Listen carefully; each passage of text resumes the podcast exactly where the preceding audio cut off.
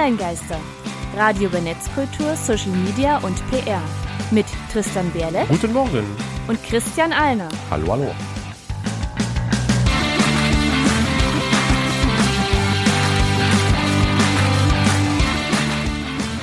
Heute geht es um äh, Datenschutztipps.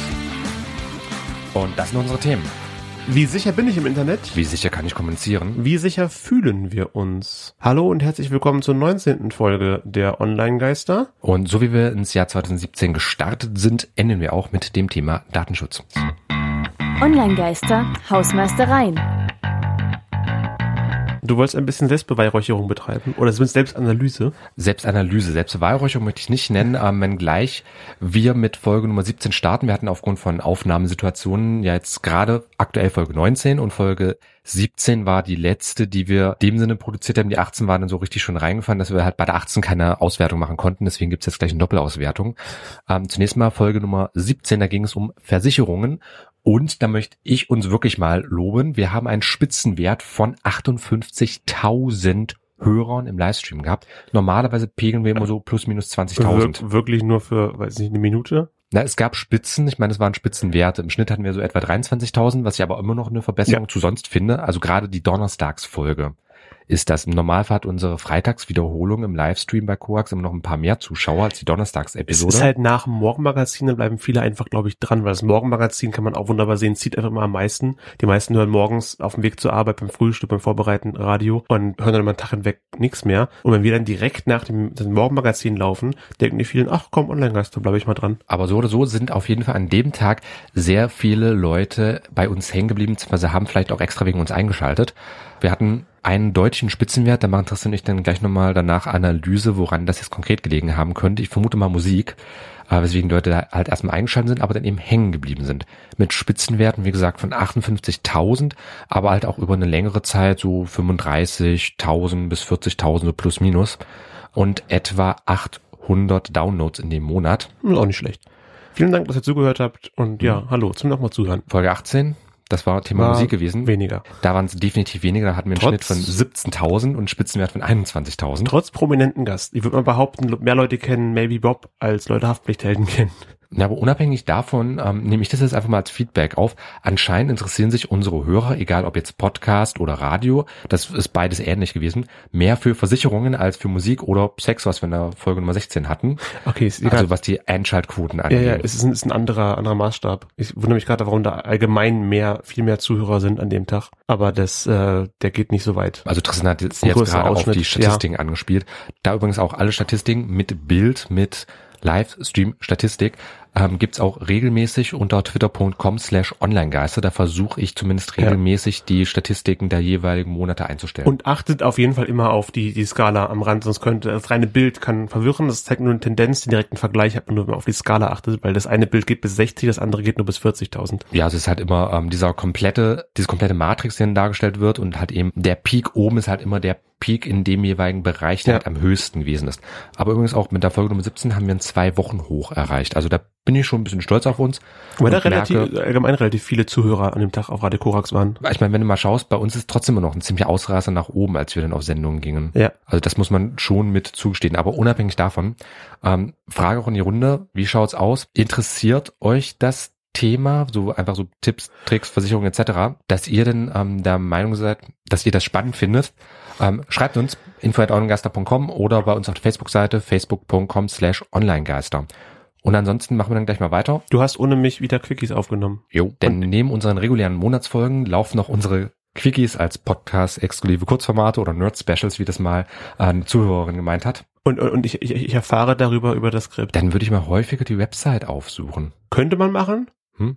Ja, Ja, aber du könntest mir auch einfach sagen, dass du einen gemacht hast. Ähm, tue ich dir spätestens jetzt sagen. Ähm, und zwar zwei, um ganz genau zu sein. Einmal zum Thema Extras Ängste als Existenzgründer. Existenz als Angstgründer.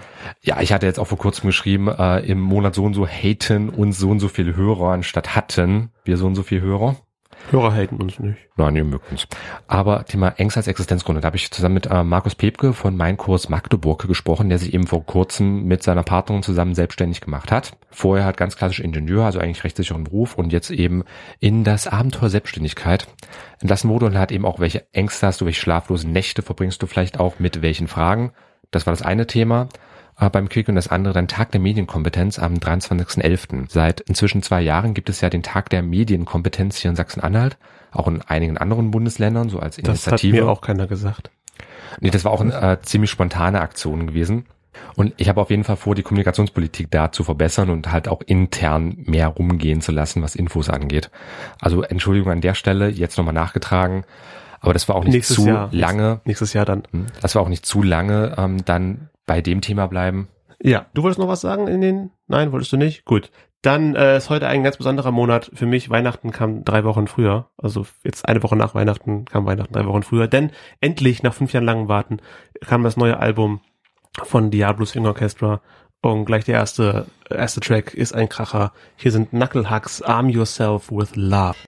Für die Radiohörer gibt es jetzt Musik. Und ihr Podcast-Hörer bekommt noch einen kleinen Hinweis, wie ihr uns unterstützen könnt. Steady ist eine deutsche Plattform für Crowdfunding. Dort könnt ihr Projekte unterstützen. Wenn euch die Sendung wie uns am Herzen liegt, freuen wir uns sehr über eure Hilfe. Und ihr bekommt auch was dafür. Bei Steady könnt ihr Unterstützerpakete ab einen Euro auswählen. Werdet namentlich in unsere Unterstützerliste genannt, Macht Themenvorschläge zur Sendung und stimmt darüber ab, worüber wir quatschen sollen. wählt eure Lieblingsmusik oder, Ja, lasst mich für euch alles tun, was ihr wollt.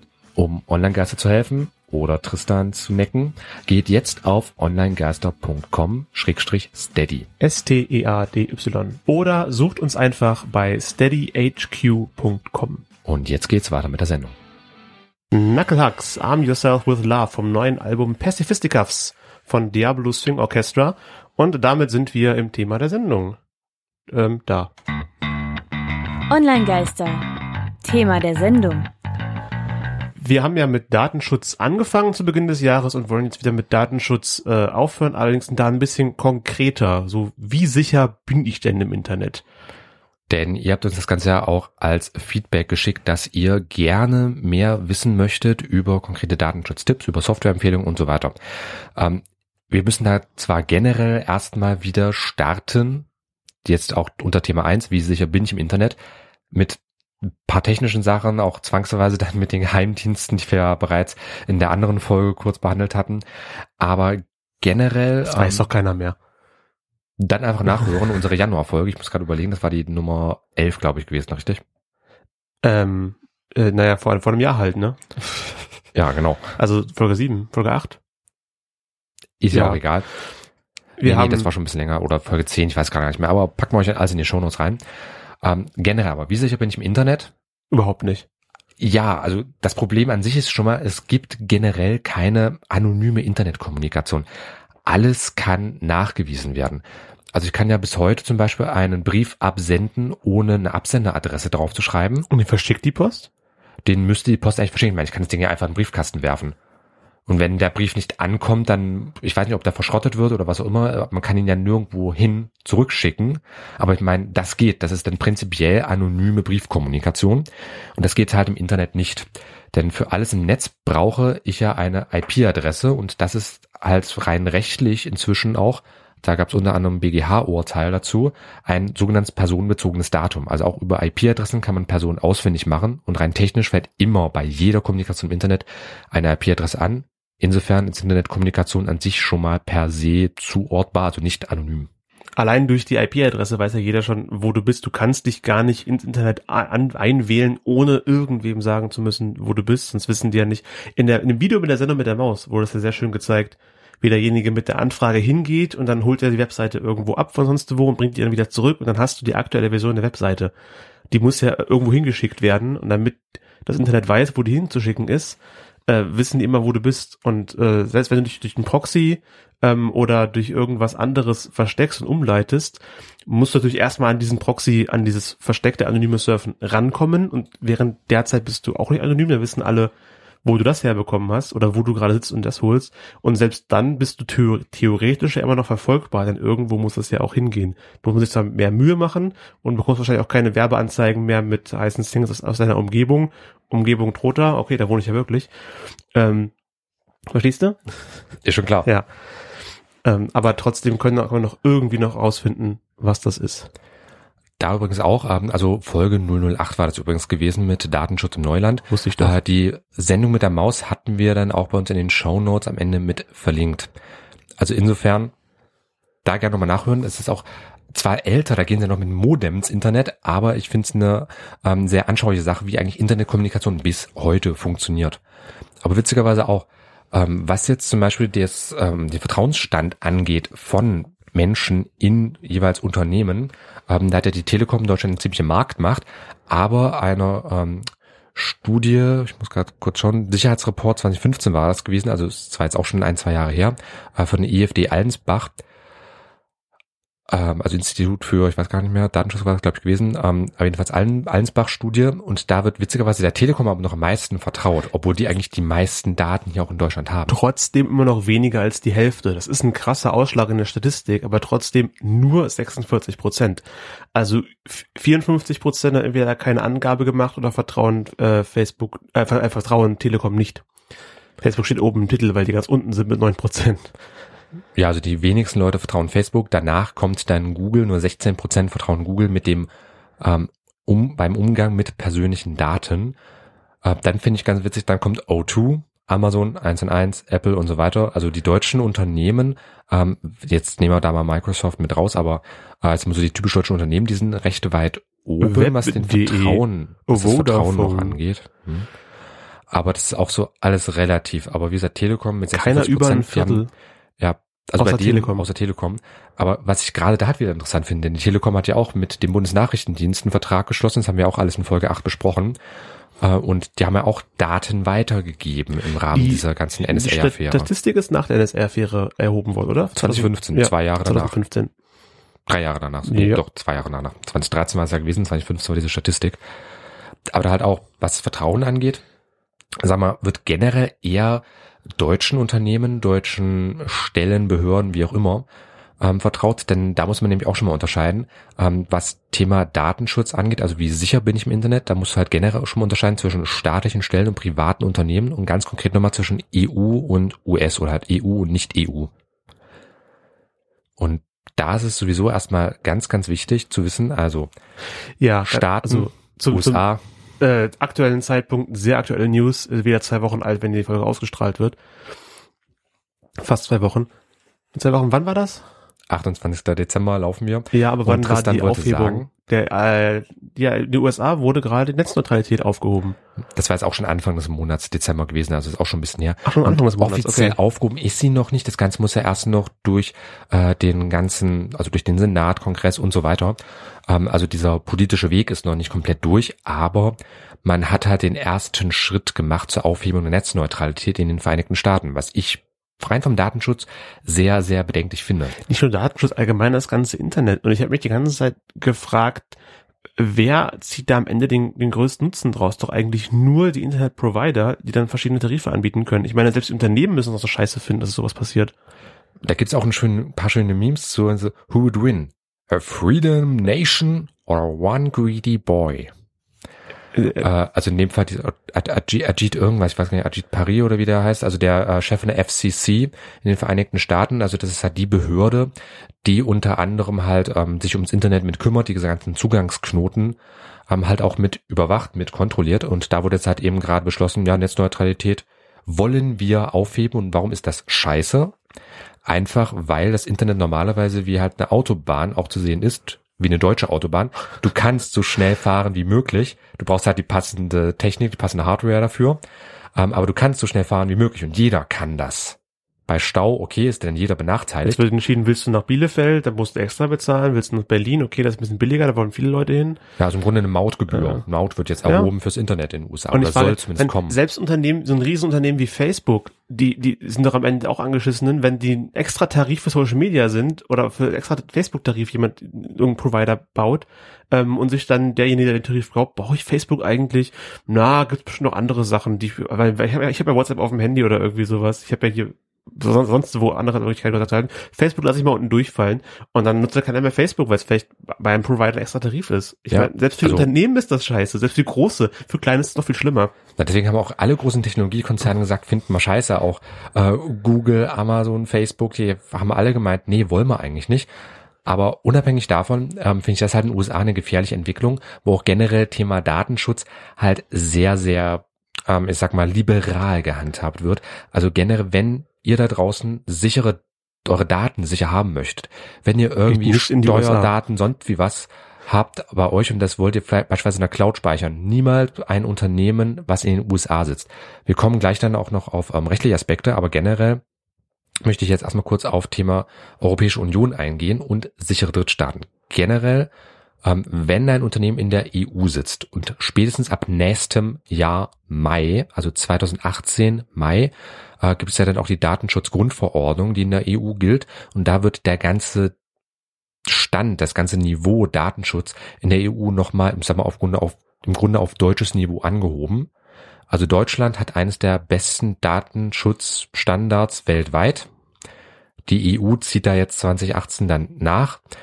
Aber nicht nur in der EU gibt es eigentlich ein gutes Datenschutzniveau. Also wenn ich halt irgendwas speichern möchte im Internet beispielsweise, kann ich prinzipiell einem Staat, der, äh, einem Unternehmen ähm, vertrauen, das halt seinen Sitz in der EU hat, beziehungsweise einem europäischen EU-Staat aber halt eben auch ein paar anderen Unternehmen, aber prinzipiell übrigens auch. Ähm, die EU-Kommission hat einen Tweet abgesetzt vor kurzem und gemeint, ähm, Netzneutralität, wir kämpfen weiter dafür und wir möchten das eben auch erhalten. Finde ich gut. Ja. Ist die einzige richtige äh, Entscheidung.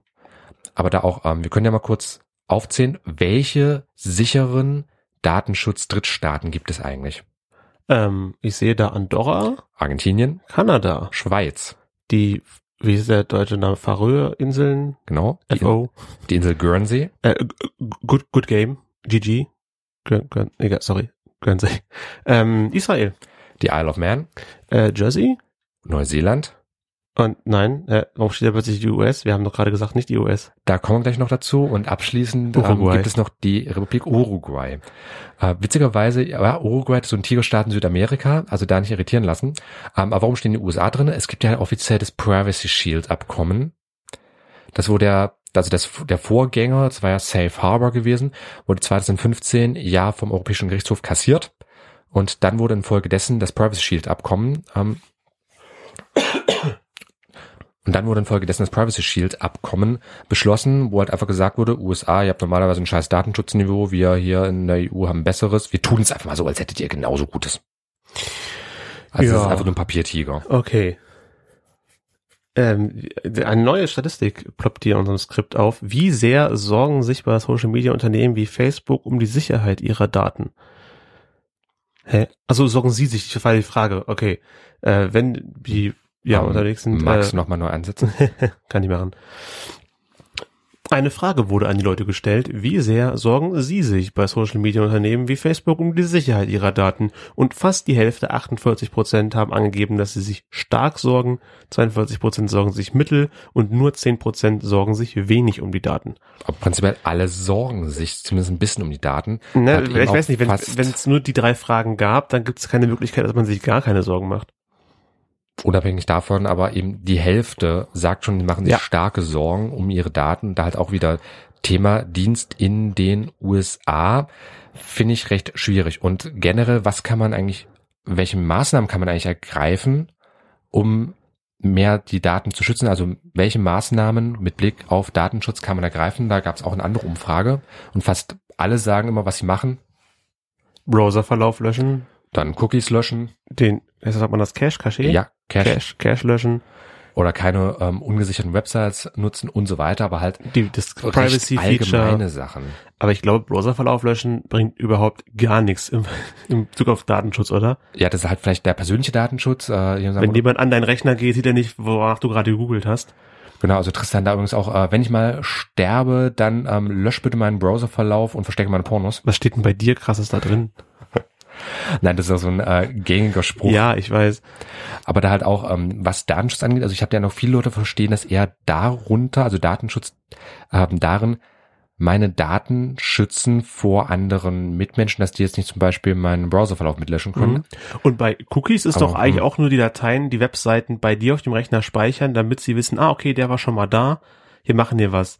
Das sind auch keine Daten, die bei den Websites selbst bekannt sind. Das ist eigentlich nur, dass dein Rechner die Webseite erkennt und bestimmte Sachen ändert, wie ein Passwort, das gespeichert wurde. Oder dass sich äh, ja Amazon merkt, welche Sachen du im Warenkorb, das speichern die bestimmt auch zentral. Aber so, so Mhm. Kleinigkeiten. Wie, wie, wie weit hast du das Video geguckt bei YouTube? Ja, also das ist in den Cookies mit drin und das spielt natürlich auch eine Rolle, wenn es an ähm, der, den Datenschutz geht, dass die Unternehmen halt nicht mitlauschen können. Aber prinzipiell sind das so relative Sachen, ähm, die kann ich natürlich, also es sind auch alles ähm, gute und wichtige Sachen, dass ich halt regel- regelmäßig mal meinen Browserverlauf lösche, Cookies lösche, den Cache leer mache, ähm, teilweise auch damit ähm, technisch überhaupt alles weiterhin funktioniert, denn da sammelt sich ja auch mit der Zeit ein bisschen Dreck an. Ähm, also ähnlich wie man es von ähm, vom Haus kennt, wenn ich längere Zeit nicht putze, dann sammelt sich in den Ecken was Ja, an. und ey, wie viele Cookies, Aber- Cookies man eigentlich hat. Von Seiten, die man längst wieder vergessen hat, liegt halt jahrelang irgendein Cookie irgendwo rum. Und da halt auch diese Cookies können eben auch zum Tracking verwendet werden. Das ist auch wieder durchaus ein Datenschutzbedenken, was man dann haben kann. Prinzipiell wollen wir aber vor allem darüber sprechen, wie kann ich eben dafür sorgen, dass ich sicher bin im Netz. Vor allem eben halt, dass ich auch sicher kommunizieren kann. Also wie sicher kann ich überhaupt kommunizieren im Internet? Hm, überhaupt nicht, weil du kommunizierst, kann es abgefangen werden von irgendwem. Man kann natürlich darauf achten, dass es, äh, wenn man Schlüsselsachen benutzt oder bei E-Mail-Adressen, wenn eine Adresse von dir sehr bekannt ist, ähm, ähm, dass du die nicht dafür benutzt, um irgendwelche Logins zu machen. Also zum Beispiel, du Mhm. würdest vielleicht nicht äh, Info Online-Geister benutzen, um dich irgendwo ein, ein, einzuloggen, weil jeder kennt die Kontaktadresse. Genau, denn bei E-Mail-Adressen ist ja immer noch so ein ähm, Nummer eins Medium, was einfach äh, für Nutzernamen etc., also für Konten einfach verwendet wird. Ich habe normalerweise einen Nutzernamen oder meine E-Mail-Adresse und ein Passwort. Und da auch je mehr Leute meine E-Mail-Adresse kennen, umso unsicher ist diese E-Mail-Adresse. Also deswegen auch unsere Empfehlung, sag mal, geheime oder ausschließlich Admin-E-Mail-Adressen verwenden, die ich halt nur für Logins benutze. Und da wenn, auch, wenn dann dazu kommt, dass Mhm. du eine E-Mail-Adresse hast, die viele Leute kennen und dann ein Passwort hast wie Hallo, Passwort oder 1, 2, 3, 4, 5, 6, ähm, dann kann einfach jemand mit durchprobieren. Ich habe schon E-Mails bekommen, dass hier jemand hat sich versucht, mit seiner E-Mail-Adresse irgendwo einzuloggen, aber das Passwort war falsch. Da war ich, okay, E-Mail-Adresse kennt der Typ, aber das Passwort war wenigstens gut. Und da gibt's immer die, wenn man mal lachen möchte, die Top 10 der beliebtesten äh, Ach, darauf möchtest du hinaus? Okay. Auf sicherheitstest.bsi.de kann man sich gestohlene E-Mails runterladen. darf ich? ja, du darfst. Ich hätte noch eine Überleitung gefunden, keine Sorge. ähm, ich wollte aber eigentlich nur darauf eingehen, bei E-Mails, bei Passwörtern ist halt häufiger das Problem, wenn das mal irgendwie geklaut wird oder sich jemand deiner Daten bemächtigt, ähm, gibt es halt Möglichkeiten, also sicherheitstest.bsi.de, also vom Bundesamt für Sicherheit in der Informationstechnik. Also schon sehr offiziell. Ja, definitiv ist es eine offizielle Behörde und da kann man äh, die eigene E-Mail-Adresse eingeben. Das kann ich ja auch mal machen, das würde ich durchaus auch regelmäßig empfehlen. Wir machen jetzt mal gleich den Live-Test. Okay. Wie läuft das Ganze? BSI-Sicherheitstest. Dort muss ich einmal ein Häkchen klicken. Ich bin damit einverstanden, dass halt meine E-Mail-Adresse verwendet wird für eben diesen Test. Ich Dann jetzt Schriftarchitekt, nicht tippe Geister. Ich meine E-Mail-Adresse ein. Das ist halt eigentlich starten. häufiges und Überprüfung starten, genau. Dann habe ich noch so einen kleinen Betreff-Code, den ich halt mit eingeben muss, aber da auch. Ähm, sollten, sollte Ihre E-Mail-Adresse von einem Identitätsdiebstahl betroffen sein, erhalten Sie von uns eine per PGP signierte E-Mail. Den folgenden Code im Betreff, den bekommt man dann Genau, sicher zu als gehen, dass von denen kommt. Aber halt auch nur, ich bekomme nur, wenn was ist, eine E-Mail, ansonsten halt gar Woher nicht. wissen die, wann, wann was ist? Ich meine, die wissen ja nicht, was du mit deiner E-Mail machst. Nein, aber die haben Listen, da gibt's auch ähm, ja Veröffentlichungen im Rahmen von solchen Ah. Skandalen und das ist denen halt bekannt und ist deine E-Mail da halt schon mal irgendwo mit aufgetaucht. Okay. Und da gibt's unter anderem diesen Sicherheitstest, da gibt's auch viele andere Tools online, aber das jetzt wirklich nur mal als Beispiel. Und generell als Hinweis natürlich auch Passwörter unbedingt lange, komplexe Passwörter nehmen, also nicht unbedingt zufällige Zahlen-Buchstaben-Kombinationen, das ist inzwischen nicht mehr so akut, Es aber gibt ein- lange Passwörter, Es 30, gibt 40 einen Zeichen. sehr guten äh, XKCD-Cartoon dafür, für Passwortsicherheit. Man kann da zig Sonderzeichen reinpacken, Groß- und, Groß- und Kleinschreibung. Wenn das Passwort äh, sechs, trotzdem nur sechs Zeichen lang ist, dann hat das eine Brute Force Attack innerhalb von Sekunden geknackt, weil es einfach alle Zeichen einmal durchrechnet. Und bei Mhm. nur sechs Stellen gibt's halt maximal, wie weiß nicht, wie viele Möglichkeiten, fünf Millionen Möglichkeiten oder sowas. Das können wir uns direkt mal anschauen. Das hat eine ich hätte nämlich jetzt ah, okay. Linktipp. Passwortcheck.ch aus der Schweiz. Genau, nämlich genau gesagt vom Datenschutzbeauftragten des Kantons Zürich angelegt. Also ich tippe jetzt mal, um das zu prüfende Passwort lautet. Ich tippe das mal irgendwas ein. Jetzt sind wir gerade bei ähm, sieben, nee, bei sechs Zeichen Länge. Da gibt es insgesamt 308 Millionen Kombinationsmöglichkeiten. Ja, weniger als eine Sekunde braucht eine Brute Force Attacke, um das zu überprüfen. Jetzt einfach alles Möglichkeiten mhm. ausprobiert. Und jetzt erweitern wir das Ganze mal auf sieben Zeichen. Das sind schon 16 Sekunden genau. und 7836 hoch 10 Und das, Be das Beispielpasswort, was XKCD am Ende genommen hat, war Correct Horse Battery Staple. Kann man sich super einfach merken, wenn man es sich sofort äh, vor Augen hat. Mit Leerzeichen natürlich dazwischen, mhm. weil Leerzeichen kann man auch benutzen. Das überprüfen viele gar nicht, wenn sie per Hand Passwörter eingeben.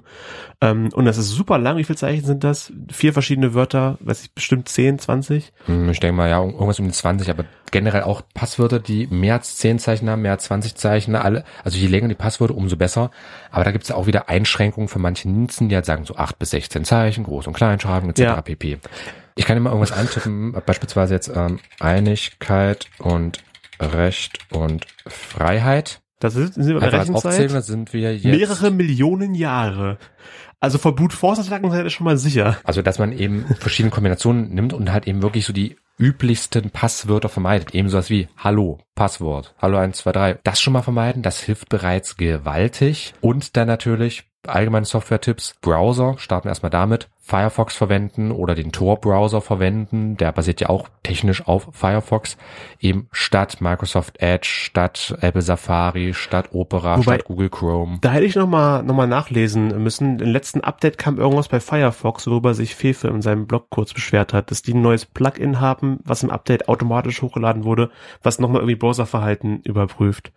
Ich weiß nicht, wie viel die mhm. speichern, wie genau das war, aber ich habe da was gelesen, dass das jetzt auch nicht mehr äh, so sauber ist wie die anderen Browser. Ich sage auch nicht, dass äh, Firefox unbedingt das Nonplusultra ist, aber halt im Vergleich zu Edge, Safari und Co. Ja. ist es immer noch die bessere Wahl. Ich kann aber prinzipiell empfehlen, also wenn ihr das nicht nutzen wollt, nehmt doch gleich den Tor-Browser oder nehmt Chromium oder nehmt vergleichbare Browser. Denn übrigens auch, wenn ihr Google Chrome ohne die Spionagesoftware von Google haben wollt, das Ganze nennt sich dann Chromium-Browser gibt es auch als App fürs Smartphone. Also der Mobile Browser wäre dann dort Iron. Das sind halt alles Open Source Entwicklungen. Und halt auch Google hat sich damals einfach nur bei Chromium, ich sag mal, mit eingekauft und das Ganze dann halt einfach mit seinem drauf geploppt. Genauso wie auch Android eigentlich eine Linux-Entwicklung gewesen war, bis sich dann Google dort eingekauft hat. Ich will dich gleich mal ganz äh, dreist unterbrechen. Das nächste Lied jo. heißt nämlich Interruption. Für die Radiohörer gibt es jetzt Musik und ihr hört einen Hinweis in eigener Sache. Unsere Website hosten wir bei Alpha Hosting. Wir hatten bislang noch nie Probleme. Schnelle Kundendienst, stabile Server. Wir können es eigentlich nur empfehlen. Geht jetzt auf onlinegeister.com slash hosting und für jeden Vertrag, den ihr mit Alpha Hosting schließt, bekommen wir kleine Gutschrift und damit könnt ihr halt auch helfen, uns und die Sendung zu unterstützen. Vielen Dank. Und jetzt geht's weiter mit der Sendung.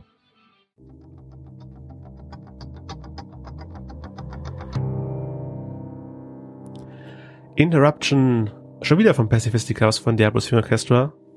Habe ich mir zu Weihnachten gewünscht und auch drei Wochen früher bekommen. Jingle bells, jingle bells. Wo waren wir? Add-ons für einen Browser. Da gibt's genau, also ganz konkret Software-Tipps waren wir gewesen. Um, ähm, und da kann ich erstmal halt empfehlen, also wir machen ja heutzutage fast alles mit dem Browser. Da schon einfach mal die Browserwahl kann entscheiden. Also ich persönlich kann aus eigener Erfahrung ähm, Firefox empfehlen. Ob es jetzt unbedingt besser wirkt mit der Zeit, kann man natürlich diskutieren, aber halt im Vergleich zu den Alternativen finde ich Firefox immer noch ganz gut, den Tor-Browser sowieso.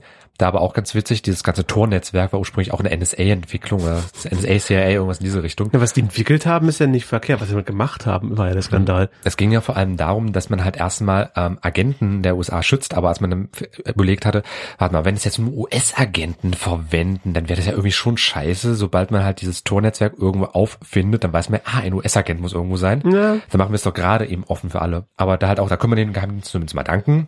Und ansonsten halt ähm, als Alternativen auch immer unbedingt mal schaut nach Open Source Alternativen, die es gibt. Also kann ich Chromium auf jeden Fall empfehlen. Also wer Google Chrome mit allen Tools, mit allen Add-ons, die es gibt, nutzen möchte, ohne die Google Spionagesoftware drauf zu haben, kann, kann Chromium verwenden. Das war Google auch nicht komplett draußen, aber es ist halt doch die, sag mal, schönere Variante zu Google Chrome. Gibt es bei, bei Chromium ein angenehme, ähm, äh, angenehmes Lesezeichenmenü? Das ist mir nämlich sehr wichtig. Und ich musste nach dem letzten Firefox-Update eine ganze Ecke suchen, bis ich meine Lesezeichen wieder so hatte, wie ich sie haben wollte. Mhm. Mhm. Hab dann kurz mal Chrome ausprobiert, aber da fehlte oben die, die aktive Suchleiste. Google Chrome hat immer automatisch alles mit Google gesucht. Reicht viele Leute, aber ich habe mir angewohnt, dass bei Firefox ist ja oben das Suchfenster und ich kann mir aussuchen, suche ich über meine Suchmaschine, kommen wir gleich zu Ecosia, suche ich das gleich bei Wikipedia, suche ich Video auf YouTube, suche ich ein Wörterbuch, weil ich gerade Übersetzung brauche. Mhm. Also, also gibt's sowas bei Chromium? Chromium ist genau wie Google Chrome. Okay, also der Bedienoberfläche. Es Schade. Ist halt, also es ist im Grunde Google Chrome in blau, beziehungsweise Google Chrome ist Chromium in bunt. Also insofern, da gibt es auch keinerlei Unterschiede. Also für die, die halt Google Chrome verwenden, die können problemlos auf Chromium wechseln. Ähm, die jetzt halt da mehr Auswahl haben möchten, da kann ich dann wirklich solche Alternativen, also Firefox empfehlen, beziehungsweise gibt es ja auch ähm, jetzt Vivaldi als Browser und vergleichbare Forks. Ist Vivaldi quasi ein, ein Spin-off von, von Opera? Ähm, genau. Finde ich schön. einen guten Namen ausgesucht. ähm, okay, äh, äh Add-ons. Man kann natürlich beim äh, Add-ons, ja, habe ich gerade schon kurz gesagt, äh, Ghostery, Anonymox sagt mir nichts. Wahrscheinlich mhm. jetzt nicht so gut, dass ich die nicht nutze. Also, also ich habe das jetzt nur ein paar Beispiele. Das sind jetzt auch nur Sachen, die ich teilweise verwende oder die ich halt ganz gut finde. Ähm, da vielleicht kurz als Hinweis, Add-ons kann man sich so vorstellen wie eine App für den Browser. Wer es jetzt nicht kennt, das sind so kleine Zusatzprogramme für den Browser. Also Adblock dürfte das bekannteste sein.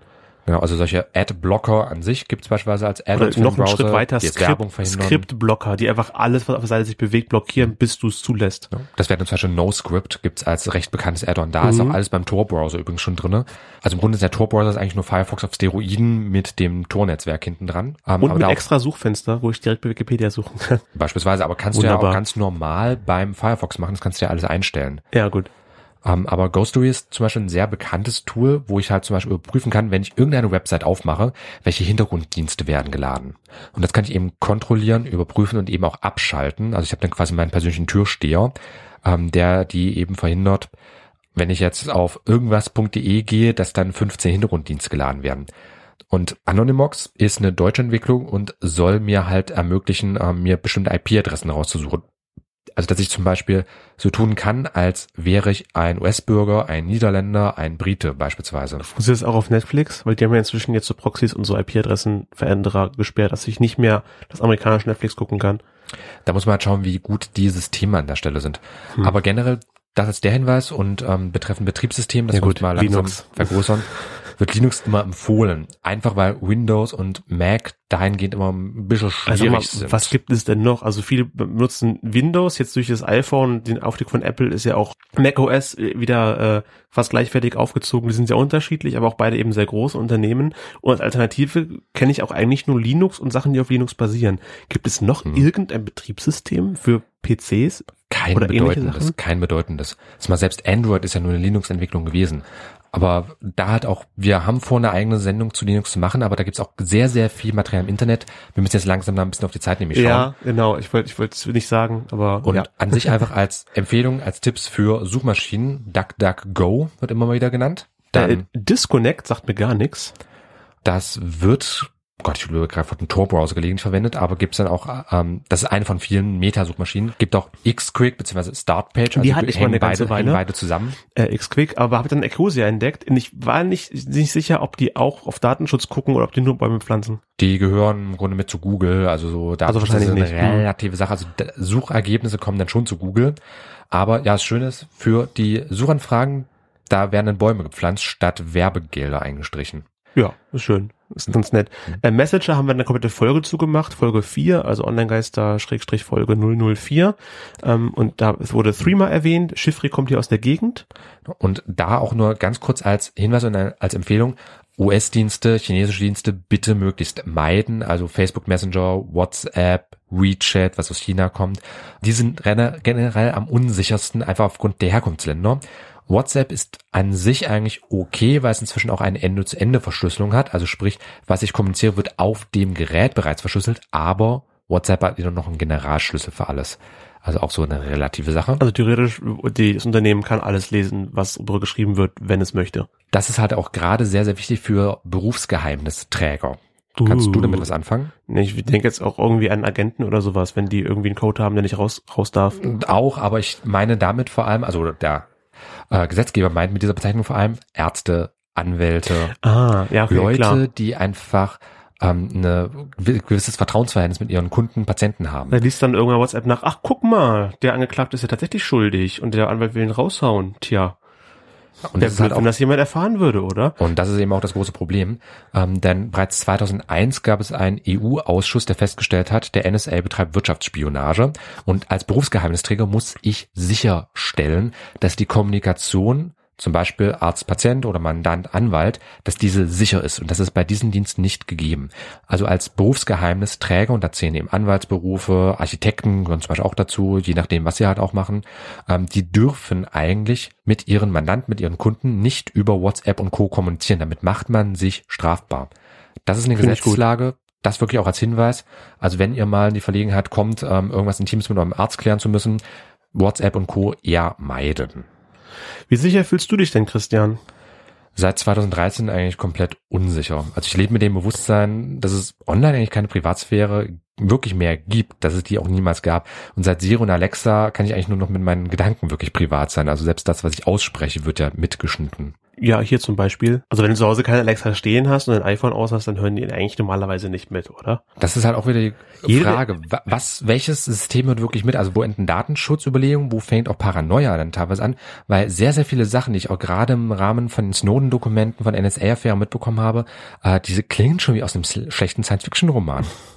Es ist, also ich, das wäre für mich ein Grund, mir keinen Alexa zu Hause hinzustellen, weil die halt, also die reagiert zwar nur, wenn du sagst Alexa, aber theoretisch hört die alles mit, was im Haus gesagt ja, wird. Die schneidet auch alles mit. Also um auf diese Kommandos reagieren zu können, muss sie ja die ja. ganze Zeit mithören. Ja. Aber da auch von meiner Seite, ähm, Datenschutz, den habe ich auch selbst in der Hand. Ich informiere mich, ich gebe Kurse dazu, ich bilde mich weiter und das sehe ich halt auch wieder als Entwicklung daraus, also mehr Selbstverantwortung. Jetzt auch nicht nur, nur meckern, sondern eben auch schauen, was kann ich selbst machen. Mhm. Das versuche ich halt auch ähm, bei den Sachen also, zu beherzigen. Wenn man sich bewusst ist, was man im Internet alles lässt, dann kann das auch sein, okay, es stört mich jetzt nicht, dass Leute wissen, dass ich das gerade gemacht habe, wenn ich dafür entsprechenden Gegenwert habe, die Sache, also wenn ich das bei Google gesucht habe, okay, darf Google halt wissen, dass ich das gerade gesucht habe. Mein Gott, halb so wild, dafür habe ich halt die Suchmaschinen-Ergebnisse, äh, die ich haben wollte oder solche Sachen. Das ist immer für sich selbst bewusst sein, dass alles, was man im Internet lässt, muss irgendwo da sein. Man, äh, niemand ist unschuldig. Um zur letzten Überleitung zu kommen. Dann ein Lied habe ich noch, Ode to the Innocent. Für die Radiohörer gibt es jetzt Musik. Und ihr hört einen Hinweis in eigener Sache. Bei Haftpflichthelden könnt ihr eure Haftpflichtversicherung für 72 Euro jährlich abschließen. Unterstützt uns und werdet Mitglied bei Haftpflichthelden. Mit unserem Rabattcode könnt ihr dabei 10% Beitrag sparen. Geht jetzt auf onlinegeister.com-haftpflichthelden. Und jetzt geht's weiter mit der Sendung. Ode to the Innocent vom Diablo String Orchestra und dann für heute das letzte Lied vom neuen Album Pacifisticuffs und wir sind Online-Geister. Feedback. Am Ende angekommen. Alle Quellen gibt es wie immer auf www.onlinegeister.com-folge und dann die Folgennummer, in dem Fall 019. Dort könnt ihr alle Folgen und auch die Quickies, falls ihr auch, wie ich gerade eben erst davon erfahren habt, äh, nochmal hören, ohne die Musikunterbrechung. Und wir haben Feedback bekommen. Unter anderem von Mike Pfingsten, der bei iTunes gemeint hat, schöner Querschnitt und Interessantes zur aktuellen Netzkultur. Hörenswert. Danke, Mike. Und Melanie hat gesagt, Online-Geister, der Name macht neugierig. Ich mag die Quickies. Sehr schön. Wir versuchen auch gerade mit den Quickies jetzt ab Januar da ein bisschen mehr durchzustarten. Also ich möchte da eine gewisse Re Regelmäßigkeit auch mal mit reinbringen. Schau mal, wie das läuft. Du hast vor kurzem zu mir privat noch gesagt, dass du erstmal nicht so viel Arbeit machen möchtest. Ja, jetzt habe ich aber neue Motivation bekommen und möchte es auch einfach mal weitergeben. Also manchmal sage ich mir auch, ich möchte mal versuchen, schauen wir mal, was an Feedback kommt. Also insofern bitte Feedback. Genau, also Feedback. Ja. Vielen Dank an die, die schon Feedback gegeben haben. Ähm, gern auch mal kritische Sachen, die euch nicht so gut gefallen, das lesen wir auch. Vielleicht nicht gerne, aber es ist auf jeden Fall wichtig für uns, auch mal kritische Rückmeldungen zu bekommen. Mhm. Könnt ihr mhm. gerne machen als Kommentare bei www.onlinegeister.com als Live-Feedback bei Facebook. Wir wollen jede Folge mit Facebook Live-Video aufnehmen und unter facebook.com slash onlinegaster könnt ihr den Video-Livestream sehen und kommentieren. Habt ihr es vielleicht sogar schon getan, weil der erste Livestream lief ja gerade vor der Sendung. Genau, das aber auch eher so als Experiment. Genau, auf iTunes könnt ihr uns auch gerne bewerten ähm, und auch auf Facebook. Wir haben jetzt auch die Facebook-Gruppe die Oginisten, Ogi sonst genau, was? Genau, wir haben die Facebook-Gruppe, aber ihr könnt uns auch Sternbewertungen bei Facebook hinterlassen. Also das hatte ich schon als Feedback von Hörern hm. mal bekommen. Sie möchte uns gerne mal bewerten, aber hat kein iTunes-Account, findet das also irgendwie blöd, wenn wir immer iTunes erwähnen. Deswegen Facebook gibt es auch als Möglichkeit. Ja. Oder schreibt uns einfach einen netten Brief. Das Und ist auch gerne genommen. Ich würde auch gerne wissen, wie bei Online-Geist, also auf, auf unserer eigenen Seite mal Kommentare aussehen, weil ich glaube, da kamen noch gar keine auf der Seite selbst, wenn dann sehr, sehr wenig. Ja, bislang nicht. Also ihr könnt uns auch, wie gesagt, gern unter jeder Folge einen Kommentar schreiben. Da gibt's auch verschiedene Tools, mit denen ihr das machen könnt. Wunderbar. Und Wenn euch gefällt, was ihr hört, unterstützt uns onlinegast.com slash Hilfe. Äh, dort gibt's weitere Infos. Genau, auf der Seite nicht zu übersehen. Das war's für heute. Tristan, hat mich gefreut. Wir hören uns beim nächsten Mal, nächstes Jahr. Dann geht es um Social Media in Deutschland 2018. Puh.